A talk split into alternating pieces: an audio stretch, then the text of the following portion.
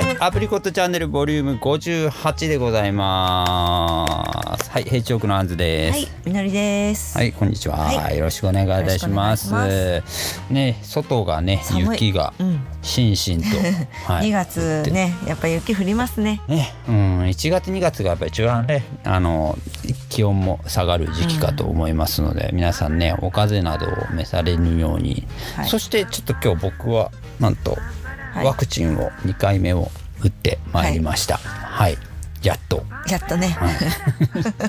やっとやっとってお医者さんにも言われましたけどね、はい。は、今頃？みたいに言われなかった？ちょっと時期があれですね。もう3回目終わってる人たちがね、結構いる 時なんでしょうけれど。なんですけどね、うんまあまあまああの今日無事に、はい、あの受けてまいりまして、まだ熱出てないからね。そうそうそうなんかね意外と僕は今のところ体調がなんかこう、あれね、あの私は2回目は12時間後かな、熱出たのが。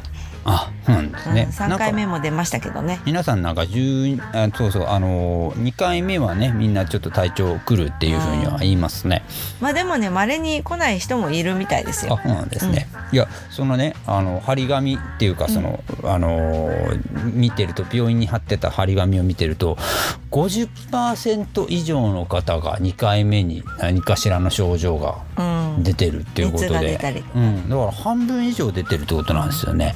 なのでちょっと僕も数時間後ちょっと覚悟してあのちょっと お薬を持ってあのロキソニンは効かないのでアセトアミノフェンじゃないと効きません。ということらしいです、なの解で熱はね、はい。ロキソニンではできないんですよね。っ。ていうかもうね今もうほとんどの方がもう受けてらっしゃるのかな、だと思いますけどね。ありますね。まあなんかあのねあのかかっても重症化しないっていうことらしいので、うんまあまあね受ける受けないは自由ですからね。まあそうですね、うんはいなのでまあそう僕は今日はねその雪がしんしんと降る中 ワクチンを受けてまいりましたとはいいうことで、受けてまいりましたので今日も元気いっぱいね やっていきたいと思いますので、よろしくお願いいたします。はい、よろしくお願いします。はい、えー、ということでライブの告知を行かせていただきます。はい、えっ、と例年に漏れなくですね今年も、えー我々ヘイチオックは年1回をやるんですけど、はい。ちょっと近いところでですねもう今週になっちゃうんですけど、はい。あのうちのボーカルの森崎が、えーソロではい。ライブをやるということで、うん。えーなんと森崎独演会というですね すごい。森見えではなく森崎独演会なんです、すごいですよねこれね、でもまあみえさんもなんか参加するっていうででも森見えでよくないかな。違うの。違うのかな、まあでもななんかねやっぱそのこうなんだろう一日の流れ的にこういろいろこう考えていくのがねあのシナリオを考えていくの好きなところあるんでね。あの方ね、なので多分いろいろやるんじゃないかなっていうふうに思います、あのソウルキッチンでうん。ソウルキッチンドン。そうですね、博多屋台ドンで、えー2月25日の金曜日にやられるということです、もうえーすぐですね、ね、うん、会場18時30分、開演19時、はい。えー、要ワンフードワンドリンクオーダーということで、あのはい基本的に屋台の営業をその屋内でやってるお店ですので。屋台というかね、うん。お店だからね。そう屋台メニューをお店でやってるその屋内のお店でやってるって形ですのであのまあそのワンフードとワンドリンク頼んでいただいて、ライブを楽しんでいただければ。うどんはね焼きカレーだっけ、あれ美味しいんだよね、えーあドライカレードライカレー。うん。ドドライカレーだ。あれ美味しいですよね、うん。僕も大好きです。あと熟女餃子とかね。あそれ知らない。知らないの？ええ熟女美味しいんだから、えー、うわやべえ。カズさんに怒られる。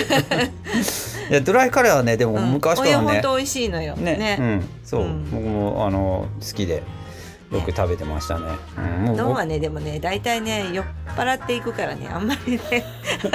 いやあのねいやいやこれフォローで言ってきますけど、はい。あの僕お酒飲んでない時も結構行きましたけどしっかり美味しいですそれは美味しいんで、ですよ、美味しいんだけども、うん。あの酔っ払っていくことが多いので、あんまり料理を頼まないことが多い。のあーそういうことね。一番最後に行っちゃうんですよ、ドンって。なんか知らないけど。そうね、結構夜遅くまでやってるところがその印象がね,、まあ、今はね、今はコロナのこあれがあるからあの遅くまでやってないんだけど、ね、前はね、うん、あのあの何件かほらはしごするじゃないですか。そう、ね、その一番最後にドンに行っちゃうんだよな、ね、僕もそうだな。ドンでそのなんだろうこう明け方までこの始発待ちっていうコースは僕も結構ね昔からありましたので、うん、はい、あの僕も結構まあ私そこまではないですけど、ね、あそうですか、はい、結構あそこで明け方までねお世話になりました、はい、あのちょっとまたねちょっと伺わせていただかないとなっていう、まあ、あのねあれですよ。始発待たないと帰れないもんねまあ僕の場合お酒飲む時はね、うん、でも今ね車で移動しちゃうんで逆にお金あお酒がねちょっと飲めなかったりすることはあるんですけど、まあ飲食店としてもすごく僕は丼は好きです、あの美味しい美味しいんですよ、うん。ラーメンも美味しいしね。うん、それじゃね、あの森崎さんのお歌でこの日は楽しめるかなっていうふうに思います。ちょっと話が飛んじゃったね。ドンでね、独演会です。そうそう、独演会、二月二十五日金曜日やるということで。そしてあのもうちょっと情報解禁になりましたので、はい、先にちょっとね、あのーうん、えー、話しておきましょう、えー、2022年5月3日火曜日、えーね、ゴールデンウィーク中、はい、あのー、毎年恒例の。年1回、うん、ボリューム20お20ですね。20回目です、うん、ついに来ました。はい20回目、はい。えー、やってまいります、えーいつえー、毎年同じライブハウス CB で、うん、はいでチャージが2000円プラスワンドリンクということでですね。あの出演者が毎年ねちょっと気になるところではあると思うんですけど、ねはい、えー、情報解禁しましたので出演者発表させていただきます、はい、えー、まず、えー、プシストランク、はいですね。パンクバンドですね。はい、えー、っと、はい、プシスランクは、えー、一昨年出る予定だったんですけど、ね、ちょっとね、あのコロナの関係でちょっと出れなくて、はい、なので、えー、っと2年越しの、えー、夢が今年叶うということで、はい、そしてザデジタルズ。はい。えー、僕展示プレイヤーですなんかでね何回か食べさせていただきました。ね、はい。とザ・ヒールズです。すごいねヒールズ。ね本当。でもうねあの毎年これ小麦さんも参加するということでですねあの美味しい食べ物も、はい、うん、用意してるかと思います。あのもう5月3日はもうね、あの年1回ですよ皆さん。もう絶対これはもう毎年恒例の行事になってますので、はい、ぜひぜひ皆さんこぞって、はい、はい、遊びに来られてください。えっ、ー、とその間にもねたくさんライブがねちょっと詰まってきてますんで、またねちょっと来週再来週でどんどんどんどんあの小出しにしてあのね、あの発表していきたいと思いますので、はい、まずはねこの年1回、えー、これ皆さんね、はい、必ずあのオープン17時半、えー、スタート18時にはスタートしますので、えーね、日程の方ねご都合の方皆さん開けておいてください。はいそしてね2月25日にはね森崎さんの独演会もやるということですんで、はい、はい、皆さんね明日明日になりますね、もうねぜひですんでぜひ、うん、はいよろしくお願いいたします。はい、はい、えー、アプリコットジュークボックスのコーナーに行かせていただきます。はい、はい、えー、っとこのねアプリコットジュークボックス始まって、えー、どのくらいなる？えー、っと、うん、どのくらいだろう？20ぐらいいったかな？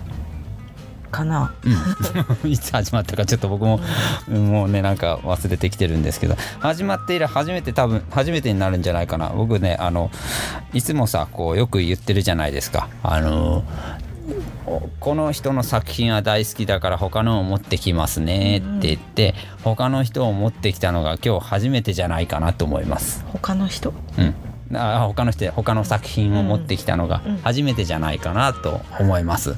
大竹一さんです。はい、はい、大竹一さんあの年明けに僕持ってきましたね、ね、ナイアガラカレンダーを持ってきましたね。はいはい、で年明けということでナイアガラカレンダーを持ってきたんですが僕はこの大竹一さんはじめハッピーエンドもそうだし、うん、えー、ナイアガラのアーティストの皆さんも僕は大好きで。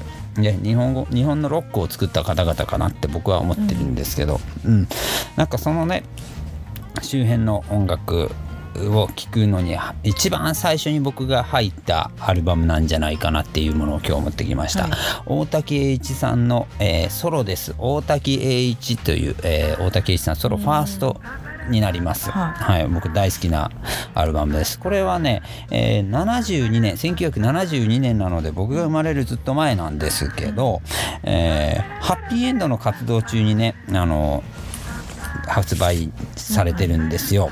なのであの中身が結構ねこう参加してるミュージシャンだったりとかが、ハッピーエンドの方々が結構ねあの演奏してます演奏してますけどそうでない方々もね、うん。たくさん素晴らしいミュージシャンも参加してたりとかして、うん、あの僕大好きな、えー作品です、えーこれを聴き始めてこれにハマって僕は、えーえー風待ちロマンだったり、ハッピーエンドのね風待ちロマンだったり、えーゆで麺だったり、えー最後のアルバムねハッピーエンドっていう最後のアルバムね、3枚ハッピーエンドから出てますけどね。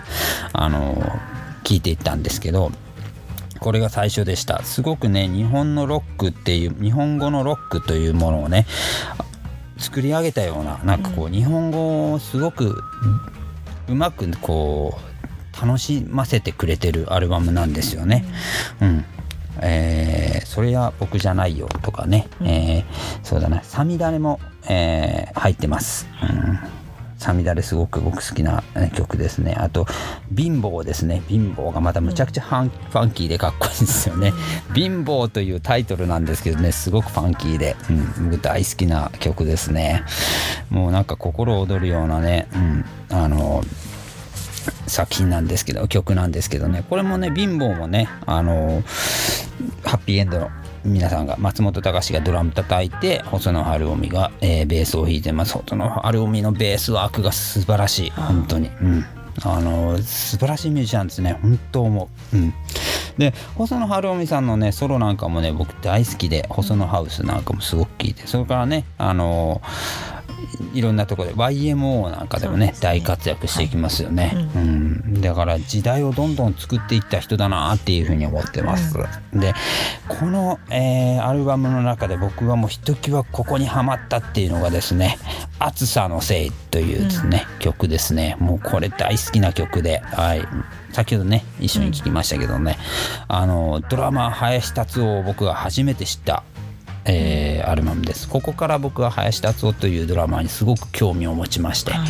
えーえー松任谷由実さん、えー、とその当時だから荒井由実さんですね、荒井由実さんのファーストセカンドサード、えーバックミュージシャンを務めてました。林達夫さん、えーキャラメルママというですね今その後にティンパンアレイという、えーバンドに変わっていくんですけど、うん、そこのミュージシャンですね。あの本当にこの暑さのせいという暑さのせいっていうですね日本の、あの日本語をうまくこうロックンロールに乗っけるんですよね。もうこのセンスがねあの大滝さんのこのセンスが抜群なんですけど林さんのねドラムがねもう「暑さのせい」って歌ってるんですよね。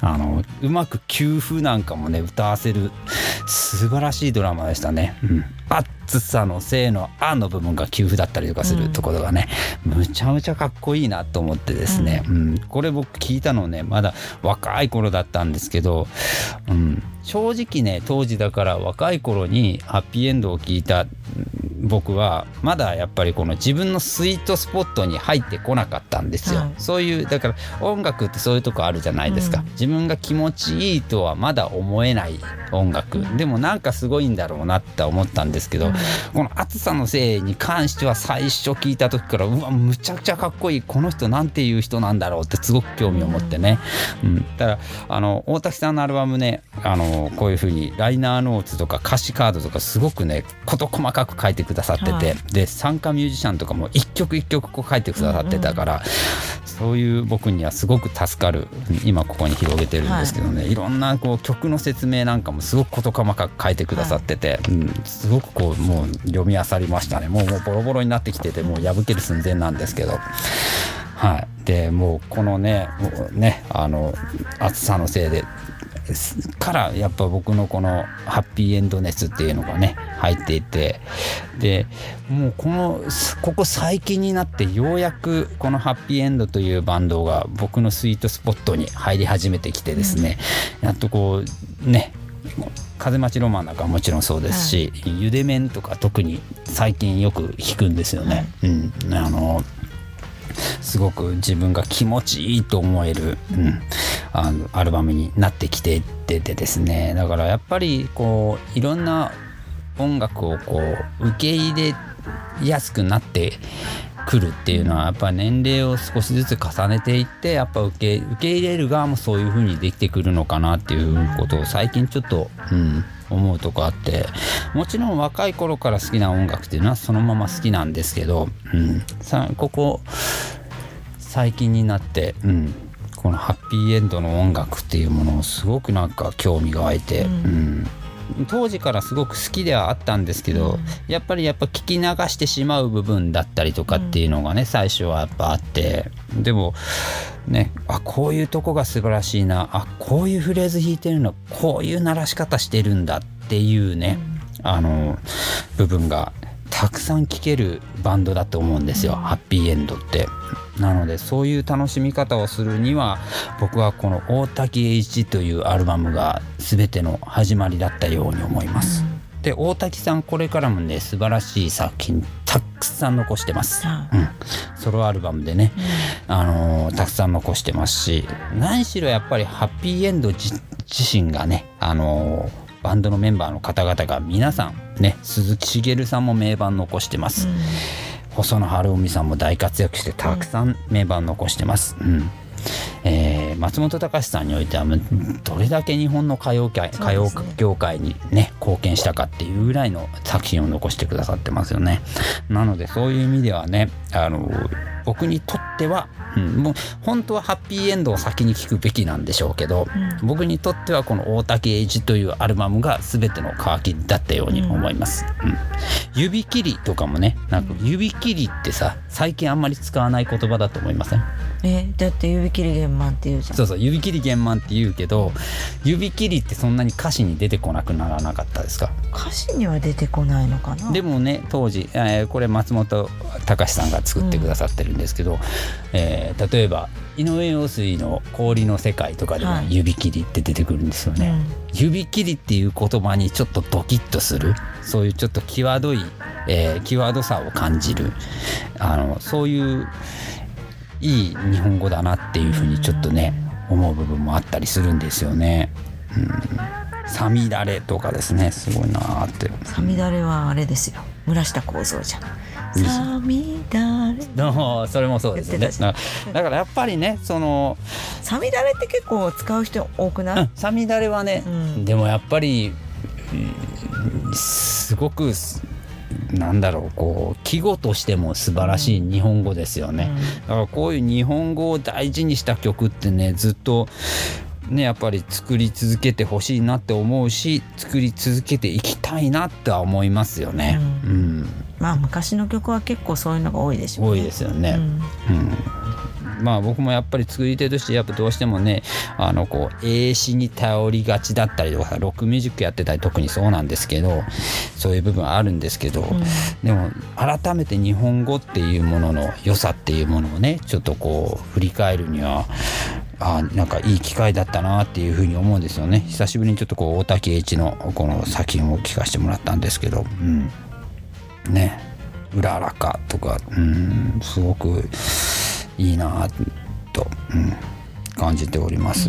うんなのでねこれ多分ねあのいろんな形態でね出てるんですよこのアルバム自体が。僕が持ってたこのアルバムがえっとねもうなんか22曲ぐらい入っちゃってる。いろんなバージョンがねこうシングルのバージョンが頭4曲シングルのバージョンの曲がずらっと入ってて5曲目からその本編が始まるみたいなアルバムなんですけども実際はねえっとね、えー9曲入りのアルバムになってますね、うん。9曲入りのアルバムです、えーいろんなボーナストラックが入ったいろんな作品がね世にねたくさん出てて、でこのボーナストラックもすごくいいんですよ、うん。どれもすごくあの楽しめますのであのいろんな形態で出てますのでぜひぜひあのおすすめです。あの中古屋さんとかたくさんあると思います。うん。ので、ぜひこれ見かけたらぜひ皆さん購入して聞いてみてください、えー本日はい。えーアンズからおすすめは、えーしました、えーアプリコットジュークボックスおすすめしました。作品は大滝栄一の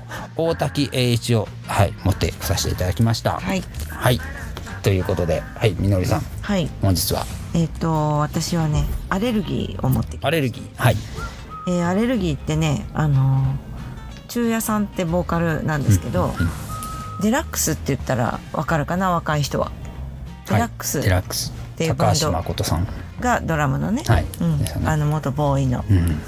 でボーカルが中也さんでそのその中也さんが一番最初にやったバンドアレルギーですね。でこれ、えー1981年から85年までしか活動してない。ん実際には85年の1月に解散してるのでまあ約4年ぐらい。4年間ですかね。おーしか活動してない活動バンドです、ね、期間は短かったんですね。そうね。で何がいいかっていうとあのまあパンクなんです、でもうーんどっちかっていうとポジパンの枠に入るかな。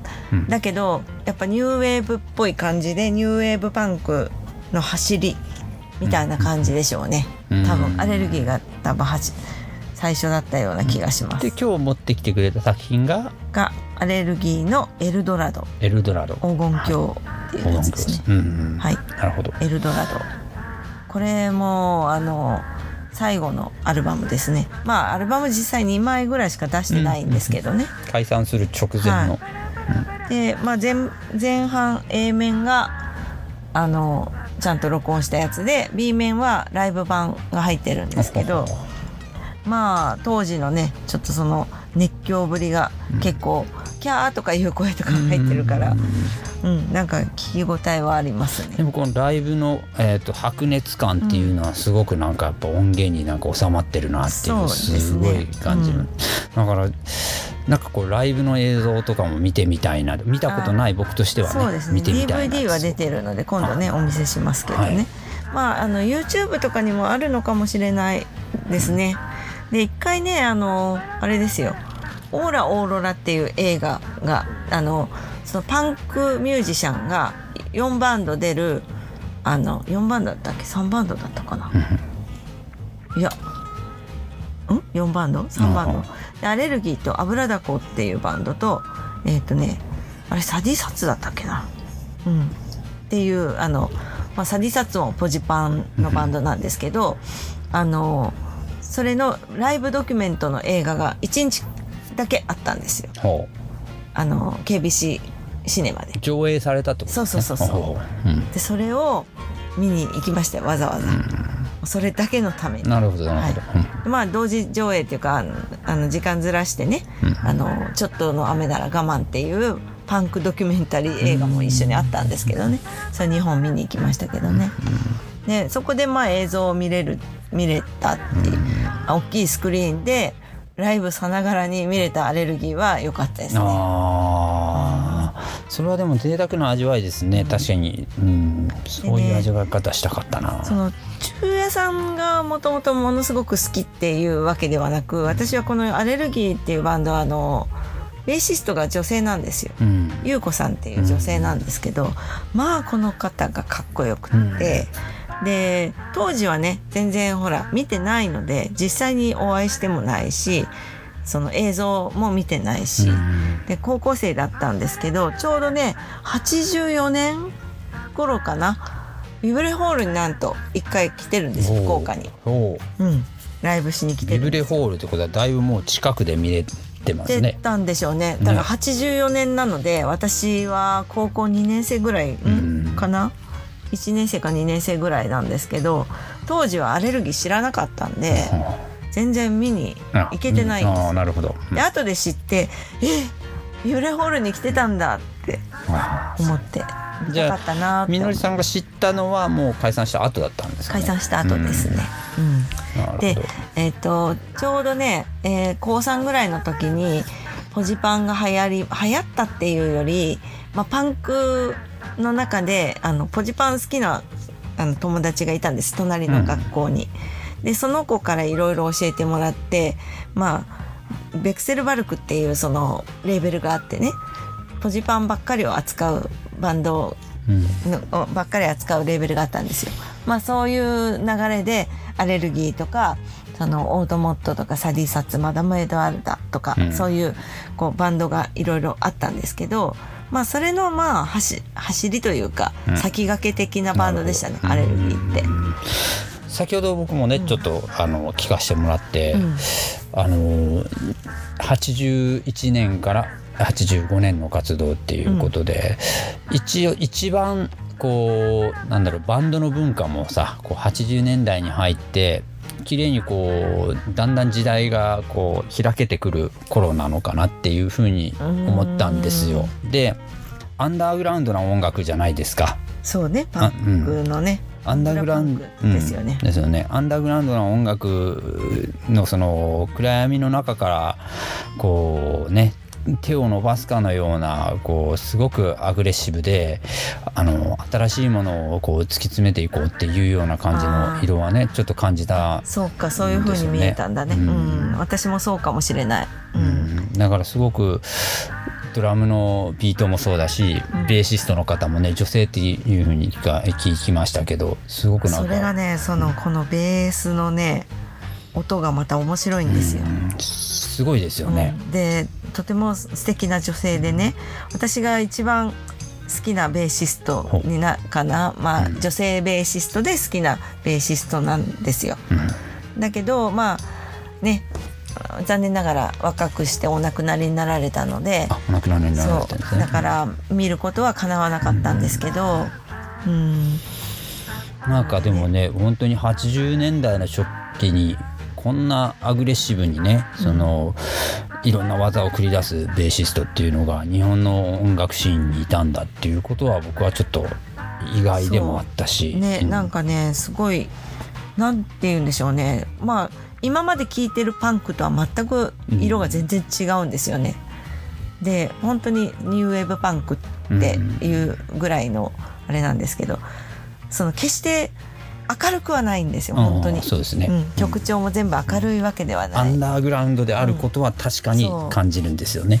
うん。だけどものすごくなんかその中也さんの歌も力強いんですけどやっぱりねそのドラムもギターもベースもなんかこう音がすごい力強い感じがするでしょ、うん。なんか。なのにそのマイナーなのにポップな感じがする、うん。そうで決してすね。明るくはないんだけど、だからなんかその今までのその聴いてるハードコアとかのパンクと全くちょっと違う感じのそうですね。うん。攻撃的な感じの部分があって、なんかねこれは私このアルバム結構ずっと聴いてるんですけどあの何？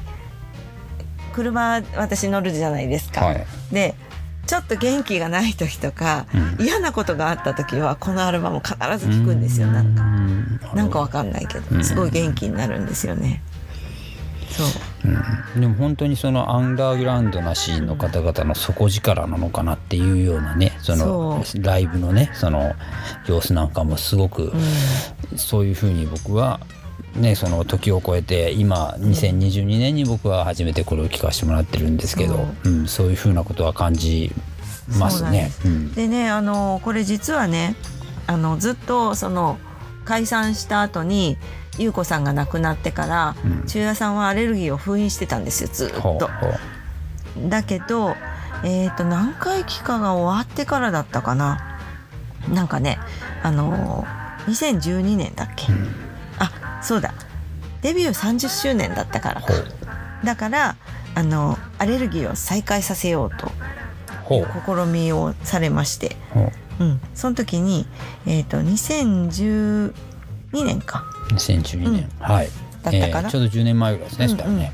にあのまあメンバーはもともとのメンバーはもう揃わないので、えーっとね最初ベースはねやっぱり女性をっていうことで時江さん。時計さんを起用されたんですよ。で時江さんにベースをしていただいてえーっとねドラムは当時の荒木さんっていうドラうムうん。ドラマーで。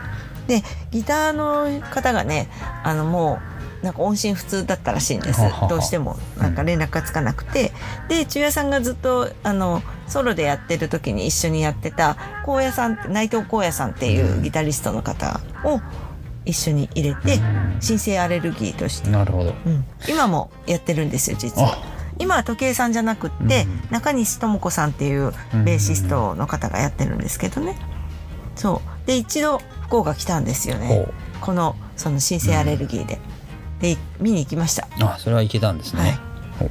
であの、まあ、たまたまあそこなんだっけキューブリックはい。でやったんですけどね、まあ生で見た中也さんを初めて 間近で見ておおって思いましたけどね。キューブリックだとそうですね。キューブリックも、まあ、もうわりかし間近で見れますよね。近い近い。近いですよね、えーでまあたまたまね私これイベントでなんか一緒にいろんなバンドと一緒に出られたんですけど、まあ、たまたまなんか当時の84年のラあのビブレホールでリアルで見たっていう私よりも年上のお姉様がたまたま見に来られてて全然知らない人ですけどね。はあ。そこでなんかいろいろお話を聞いて「ああそうだったんですね」みたいなえー会話をしましたね。仲良くなったうん。またいつかお会いしましょうって言ってそれっきりなんですけどね。でもねなんかそういう出会いもね、うん。なんか同じそのバンドをね好きなそのネットワークっていうのはね。すごくいいなっていうふうに思う、その時の、ん。あの再結成の時のメンバーで何かこう音源が残ってたり何かしら形としてあ残ってはいあると思います多分買ってはないけど。なるほど、うん。それは僕もすごく興味ありますね。ね。もちろん、うん、アレルギーもともとのアレルギーを聞いた上でちょっと聞きたいなって思うんですけど、ああそうだね。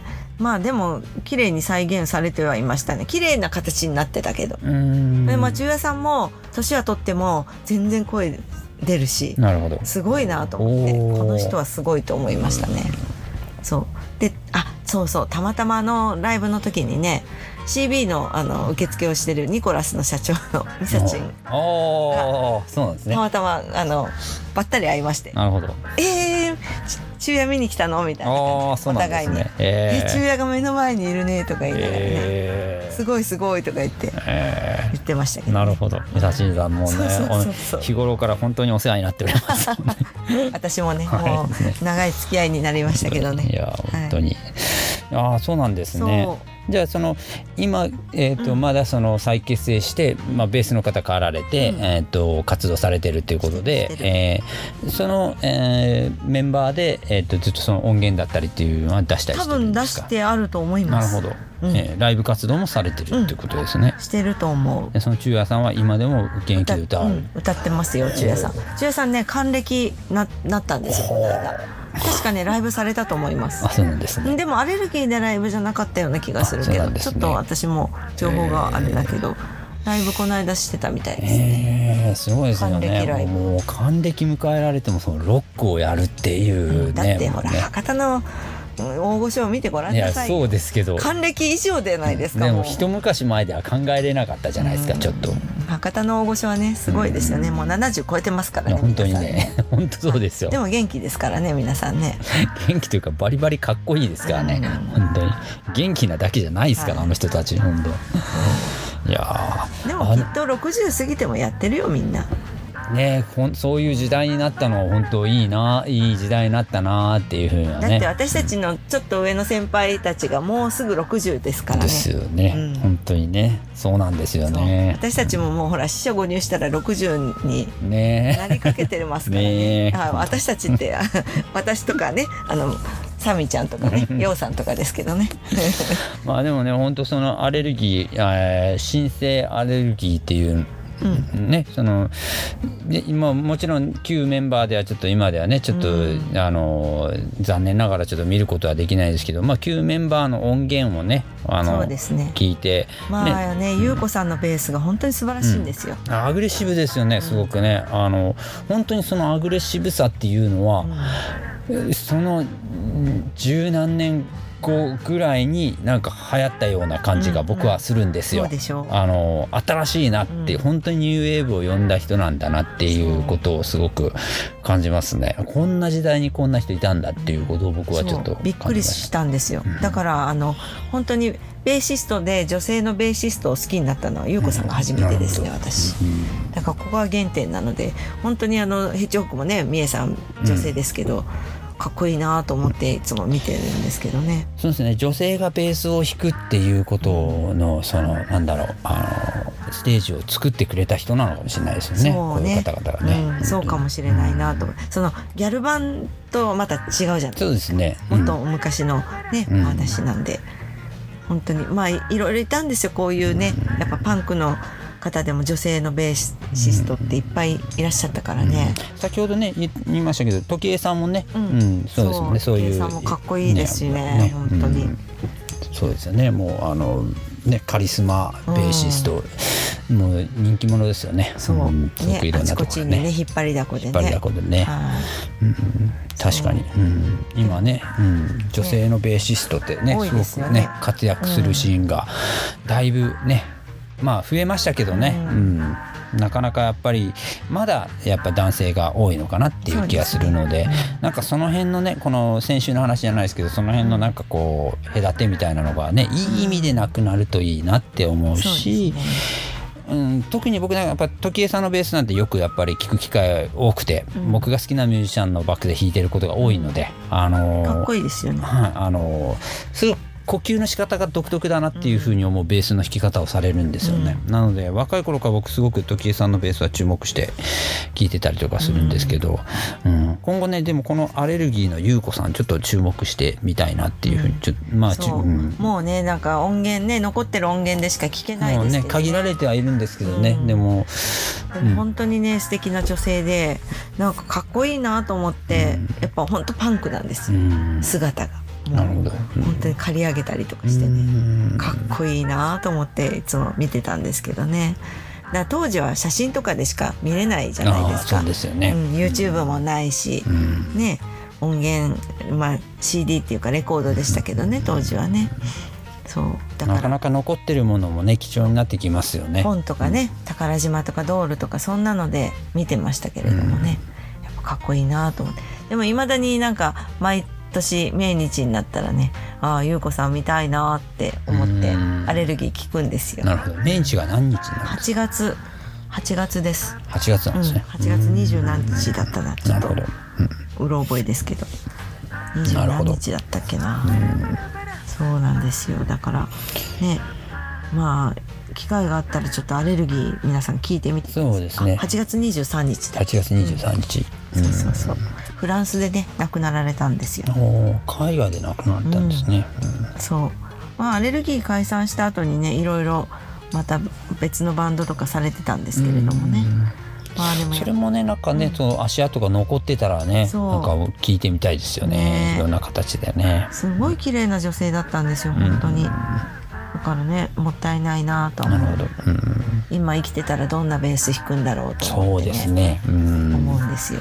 でもねなんかやっぱりたくさんねその残してくれたねその足跡を僕らもね辿ってちょっと、ね、僕もちょっと今後聞いてみたいな注目してみたいなというふうにはすごく思いました。ぜひぜひあのアレルギーこれあのリリマスター版が出てますから。ね、うん、なるほど。はい。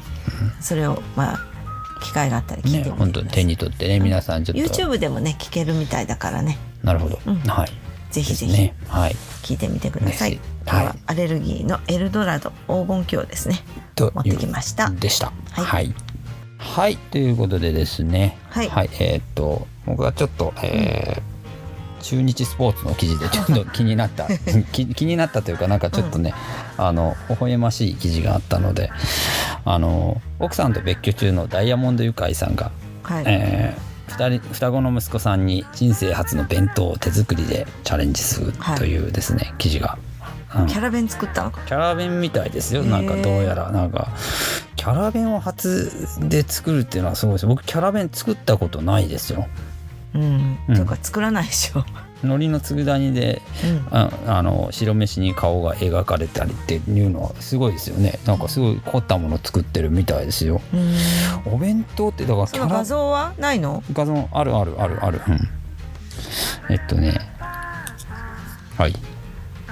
それこれキャラ弁か？キャラ弁とは言わないの？これ。顔をね、うん。海苔でねそうそう。作ってるんですけど、はい佃煮で。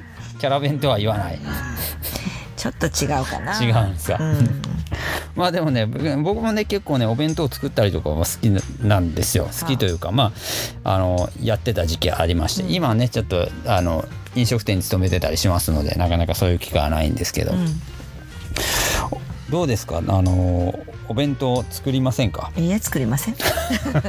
もう私が作るわけないじゃないですかもう今までのね 今までのこの散々なくだりでね、はい。いやでもね、あのーあれですよ。東京にいた時はお弁当何回か作ったことあります。あ作ったことあるんですか？何回かです。数える。もう5本の指で数えられるぐらいしか作ったことありません。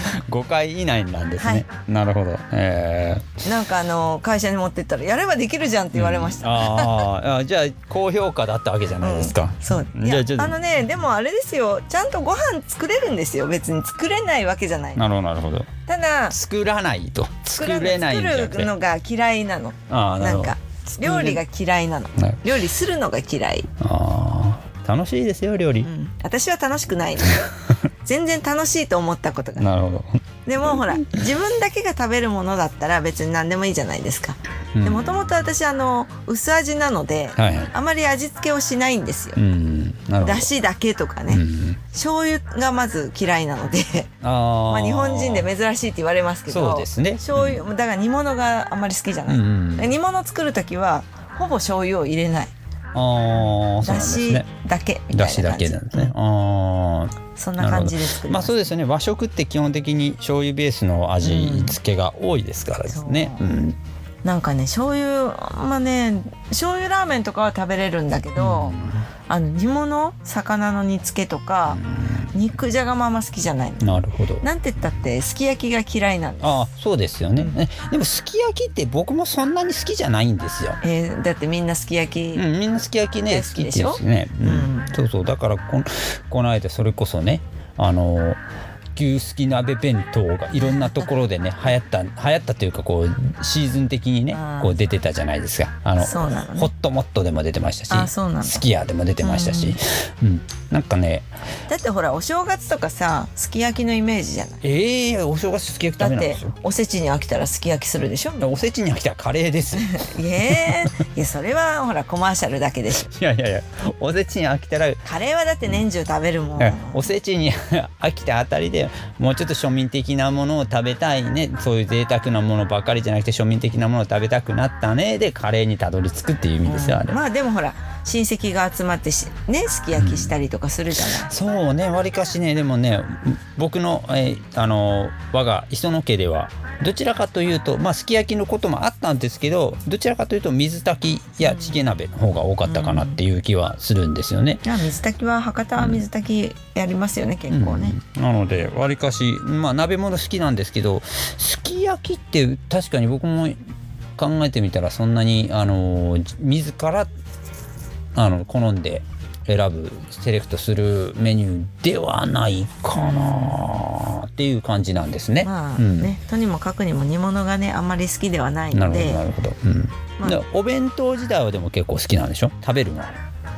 うん、でもね私味の濃いものがあんまりダメで意うん。外とお弁当って濃いじゃないですか味がまあねいろんなお弁当ありますけどね。保存しないといけないから、うん割とほら時間持たせないといけないから味濃かったりとかするでしょ、まあそういう部分もありますし、うんちょっとわざとあの梅雨梅雨だくめになんかこう作ってたりとかもするんですよね。あの僕お弁当屋さんやってた時期もあるので、あああそうなんだのそういう部分もあったりしますよね。私今あのお弁当屋さん毎日来てくれて頼むんですけど、はい今頼んでるお弁当屋さんがねすごいあの結構野菜多めのメニューで、うんうんご飯も少なめなんですよ。うん。で割と味が薄い。うん、ただそういうとこはあるでしょ。だから僕も昔ねその通ってた倉庫で、あのいつも倉庫に来てた。その倉庫の周りが何もないとこだったので、うん。倉庫に来てたお弁当屋さんの、えっと、20箱になってるお弁当で315円っていう格安だったんですけど、うんうんすんごい味が薄くて、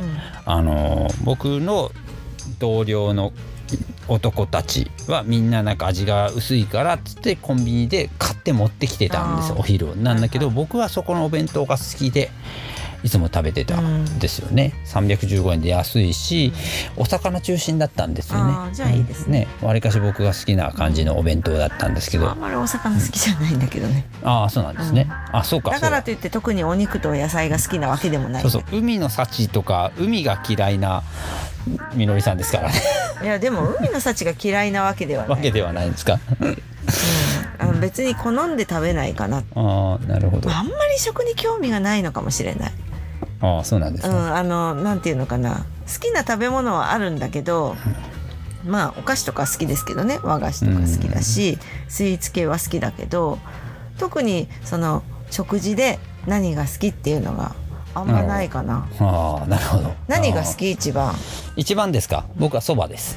あそうね。そばよく食べるよ僕ねはそばがあの多分最後の晩餐で何を食べますかって言われたらそばを選ぶと思う。何そばにするかはちょっと分かんないですけどそばえー、じゃあ私人生最後だったら牧のうどん食べる。牧やのうどんやわやわ麺。そんなにですか、うん。だって他にまだ選択肢はいっぱいあるんです。何でもいいんですよ。牧かあと吹き家のお好み焼き。いやいや吹き矢のお好み焼き そんなに人生最後に食べたいものです？かいやだから私たちはほらそれがねねね。このソウルフードは私たちの青春の味なんですよ、うん、なんですけどそれを最後の晩餐として食べたいですかっていう、うん、牧のうどんは食えーべたい、そうなんだ、うん。うん。僕は単純にそばをこのあの好どこの物ですかね。そばでもいいの？じゃあ。美味しいそばがいい。いやだから美味しいそば屋さんとかあるでしょ？もうだからそれこそ、えーいや僕が知ってる蕎麦屋さんでももちろんいいんですけどうん最後の晩餐で何が食べたいかって言われたら、えーともうあなたが知ってる最高の蕎麦屋さんをっていうふうに僕は言いますね。えー、私だってうどん屋さんは牧限定だもん。あそうなんですね。うん。だって他のねうどん屋さんは麺が硬いじゃないですかあいやでもそんなことはないいですよ。やいやいやいやいやいや。めやわ麺腰はいらないのよ腰は。よやわ麺のうどん屋さんも。うどんには腰はいらないのよ。やわ麺のうどん屋さんもあるにはあるんですよ。うん。だけどやっぱり私は牧で育ってるので牧のうどんがいい。うん。ということでまあみのりさんの最後の晩餐は 何の話？牧のおうどんなわけですね。そう。はい。なるほど。そうなのじゃあ僕はじゃあ熊屋のそばということで、うん。そうね、はい。やっぱそれで育ってるっていうあれでしょ？うん、うん。あと好きな食べ物ってそんなないんだよえな、ー そうなんですか。うん、でも私ね卵焼きは上手に作れるの。ああ素晴らしいじゃないですか。卵焼き上手よ、うん、だからお弁当には必ず卵焼きは入れる。当。ああなるほど。そんなに作りませんけど、いや本当にねだからね僕ねそれこそえー僕の感覚からするとお弁当っていうのはわりかしなんだろうご飯があって、えーおかずがあって、えー卵焼きあって、えー佃煮あって、あーお煮物あったりで最後にちょっとフルーツが入ってたりっていうのが僕の中のお弁当なんですよ。そっか。いやいやいやいや。何？なんかフねルーツまであるんだフねルーツまでありますよそら。うん最後にリンゴがちょこんと入ってたりとかね、うん。ぶどうが一つ粒だけそれはお弁当屋さんのお弁当じゃなくって。じゃなくていや手僕は作りのお弁当が。そうだから僕はうん。わりかしそのお家のううちのお母さんが作ったお弁当でどっちかというと育ったので。ああ私ねやっぱり好き嫌いが多かったので、お弁当でもほらお弁当って幼稚園までじゃん。いやいやいやいや中学校。です。ああ小学校中学校は給食だもん。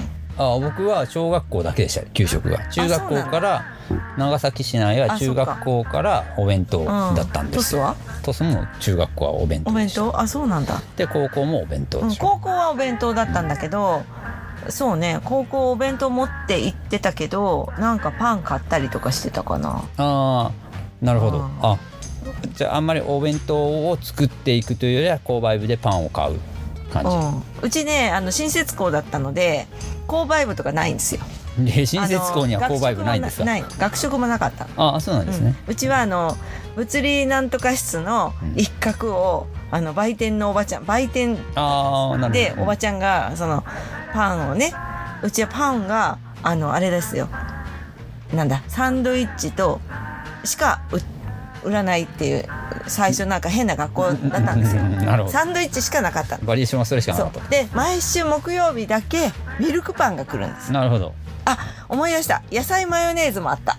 ああそうなんですね、そうそうそうそうその野菜マヨネーズは毎日売ってそうるコッペパンの中に野菜マヨネーズっていうなんかこうん。う挟んであるやつね、それはいや毎日はなかったような気がする。ああそうなんですね。それも週に1回ぐらいだった。ミルクパンは週に1回だった。ああ週に1回。でそれをねチャイムが鳴ったと同時に走って買いに行かないともう売り切れるわけですよ。ああそういうね人気商品ってありますよね、そう、ん。それは言ってたななんか。うん、なるほど。でお弁当は持ってってたんですよ多う分、ん。多分ねでもなんかねうちあのちょうど私が高校生の時に祖母がちょっとあの入院してたりとかして母が看病に行ってたんであの不在だったんです、うん。母が。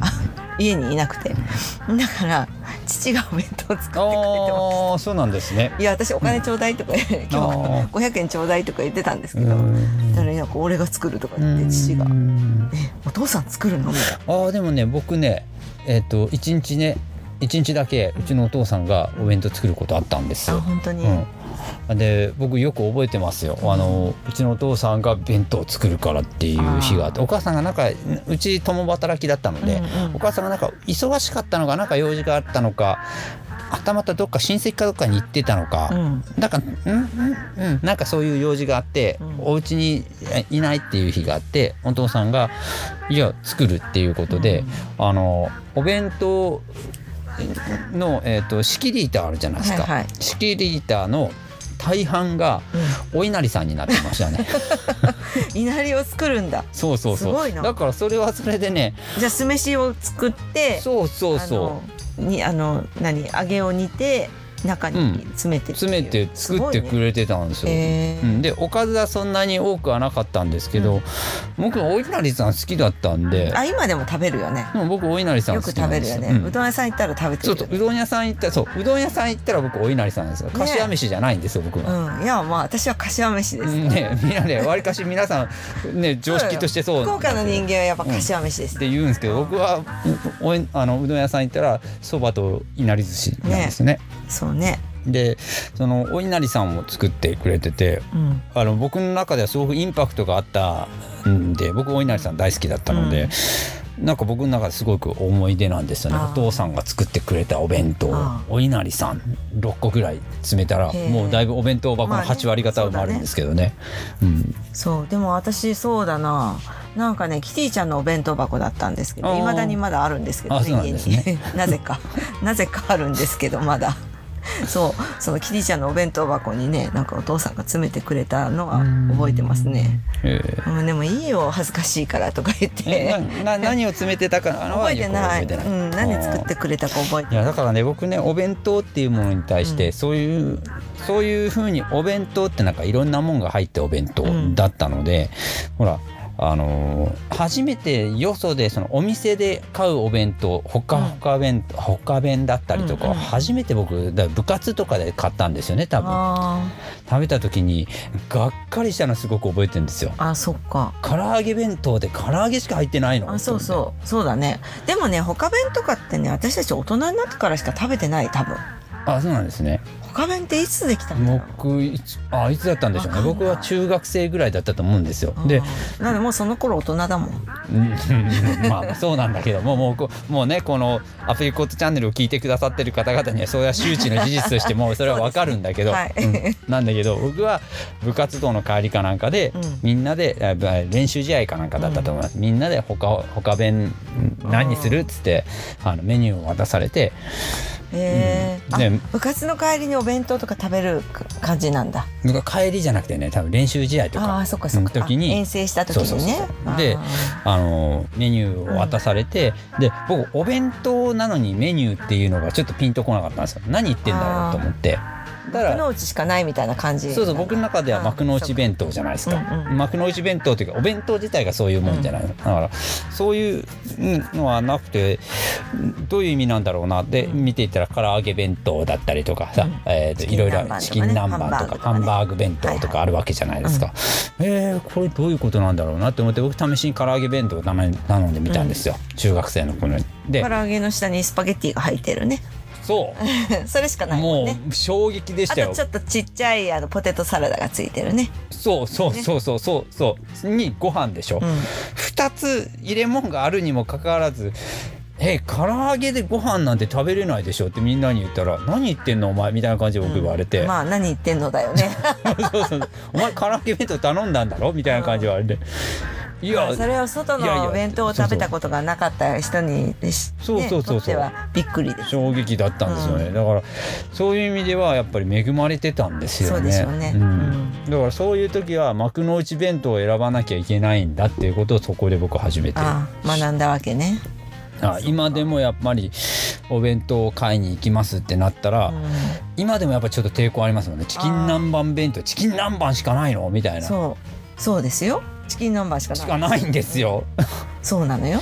えでもたまにあれが食べたくなるんですーいよや食べたくなるけど、うん。いやお弁当の中にチキン南蛮が一切れ二切れ入ってて他に、えー煮物があってとかそういうことじゃない 一切ありまだせん。って唐揚げなんてお弁当の中に1個あれば十分じゃないですか。いえいえいえ。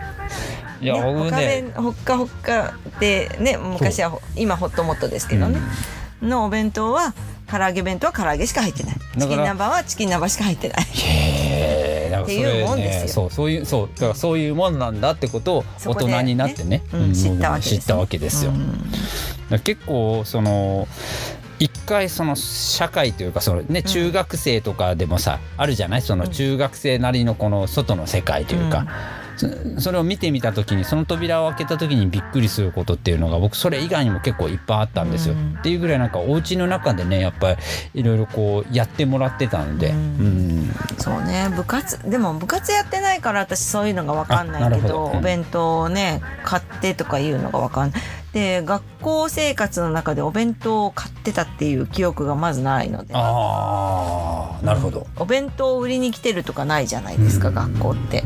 そうね。お弁当が売ってるっていうのもないし、でもう高校卒業したら学食があったのでうん、ああうん、もうほら大学とか短大とか学食があるですしょ？うん、だから僕が高校生の時もうん。食堂がありましたもんね、うん。食堂あったけど、うちはやっぱ弁当を作ってくれてたので、うちはねなかったんですよ、うん。私たちの時私たち卒業するまではなかった。なるほど。4年目からあったらしいです。あそうなんですね、うん、へえだ当時のその売店のおばちゃんたちがおおばちゃん夫婦でやってたんでいま、未だにやってます。ああすごい、うん。まだやってるんですね、うん。へ そうそうそう。えなるほど、そうなのだから僕らの時は、うん。その購買部でえー、とパンを売ってて、うん。で食堂別にあったんですけど購買部の銀チョコとマンハッタンが人気で、えその銀チョコが特に人気だったんですよね、だから銀チョコはもう並ばないとこれあのな福岡九州の人しかわかんないでしょうけど両油パンのね。そうそうそうそう。あ銀チョコもそうなんですかね。そう。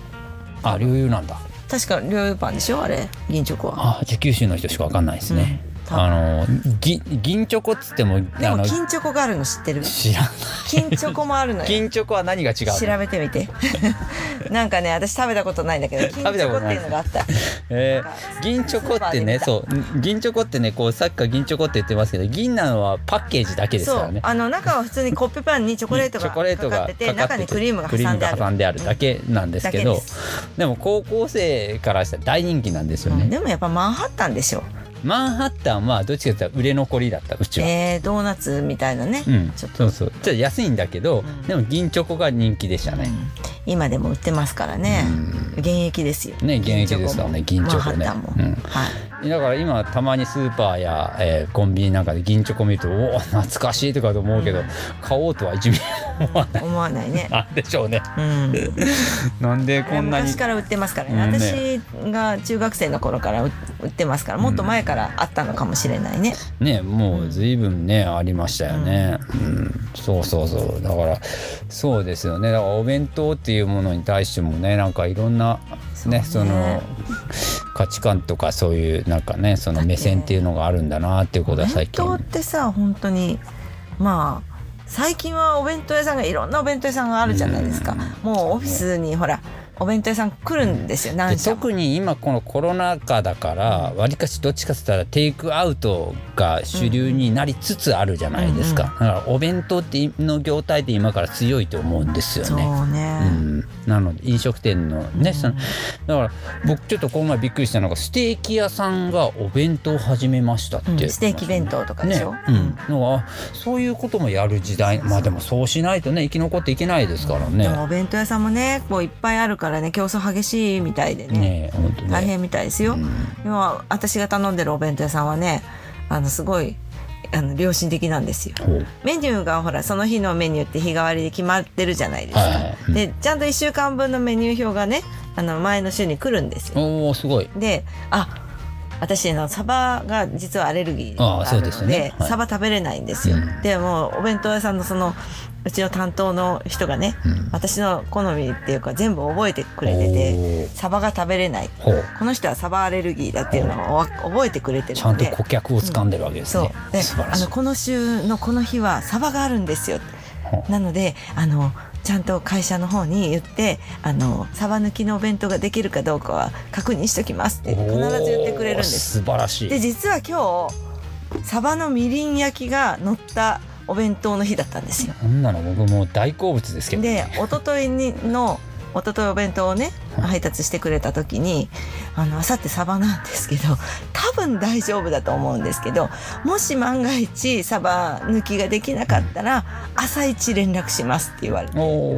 ででも今日朝ね来てくれて私の分ちゃんとサバ抜きを用意してくれておーすごい。でサバの代わりに豆腐の天ぷらが入ってました。あいいね。それはそれで美味しそうじゃないですか？あ豆腐っていうかはんぺんだ。えー。はんぺんの天ぷらが入ってましたえーいいですね。もうそうえいうねなんか気遣いをしてくれるお弁当屋さんなんですよ。ー素晴らしい。ね。毎日ねね。お弁当ってだからやっぱり愛情のね愛情がびっしり詰まったものですよねね愛情がつ、まあ家族が作るものはね愛情が詰まってるんでもそこに来てくださるまあそこもね愛がありますよね。ね愛ありますよね。本当にねそこのお弁当本当美味しくてパンも作ってるんですよ。食パンなんだけどパンがまた美味しいんですへよー。たまに買うんですけどね。でも本当お弁当はね、うん。あのそういうふうにねやっぱり作る楽しみっていうのもありますので、はい。うん、いろんなね楽しみ方をしていきましょはい。うという話でした。はい。はい。はいということでアプリコットチャンネルボリューム58でございました、もうねもうすぐ還暦だねアプリコットチャンネルがね。ね、そうそうそう。あと2回で。うん、ねね60回なんかしないとね。え何するの？なんかななんかしないといけないんじゃないですか。ゲスト？ゲストか。ゲスト。ゲストね。ゲストいいんじゃなかい？ゲスト。あゲスト？あの人を呼びましょうか。ちょっと楽しい人誰？いやもうもうなんかさもうあーゲストか、うん。なんかいいんじゃないですか？60回にふさわしいゲスト。ゲスト、ね。うん、まあまあわかりました、じゃあまあまあなまあ60回あとにあとねその次の次の週ですかね、うん。なんかなんか考えておきましょうかね、うん。何かしら、まあゲストじゃ何かしましょう。ないかもしれないけどね。ゲストじゃないかもしれないですけど、ううんんそうですね。なんか考えておきましょう。はい。はい。ということで、はい、はい。アプリコットチャンネル58でございました。本当ちょっとね、あの寒い日がまだ続きますので、皆さんね、お風邪など召されないように。コロナもね引き続き流行ってますからね。そうですね。まはい。だ。お気をつけて、ね、手指消毒、はい、ぜひあのね皆さん気をつけてね。もう、はあの言ってるだけじゃなくて本当にちゃんと実行しましょうね、い。ね、本当に、うん。ね、どんどんね、あの患者さんの数も増えていってますので。あもう医はい療が崩壊しますからね、本当にあのね本当にね味覚がなくなるんだってあ、それ、あの、そう、あの僕の身近な人間にもいました。うん。味覚がねちょっとおかしいなと思ったらねやばいと思ってで治っても戻んないって言いますもんね。うんそう戻んなくなってるんですよ。咳とかね出なかったり熱もそんなに高熱が出なかったりするけど味覚がおかしいと思ったらねとにかくもうすぐあの保健所連絡してください、らしいです。やばいらしいです。やばいらしいです。うん、あの僕一緒に働いてる人間で一人あのいましたので、うん、あのまだ若いやつですよ。うん若い人間でもね、あのかかりますので、はい。ぜひ皆さんちょっと注意されてください。ねだけがなくなったらね本当ね楽しみなくなっちゃうじゃないですか、ね、うん、まあまあでもあんま好きなもんそんなにないんでしょみなさん。あだってほらスイーツ食べれないじゃん。あ。アイス食べれないじゃん。大事ですね。そこそうよ桃食べなきゃいけないね今から。本当です。桃のシーズンになってくるんだから、ねこれから、サーティワンがもう全部同じ味に感じちゃう。サーティはね来月から桃が出るんですよ。お、実は、ね桃のシャーベットですか？うん、アイス？アイス。アイス、はい。うん。そこはちょっとお楽しみでね、コロナかかったら桃のアイスもねな楽しめなくなっちゃいますからね。本当に、ね。はい。です。ですのなで。皆さんねちょっと注意して、はい、身を引き締めていきましょう。はい。ということで「アプリコットチャンネルボリューム58、えー、お相手しましたのは私アンズとはいみのりでした。でした。はい。ではごきげんよう。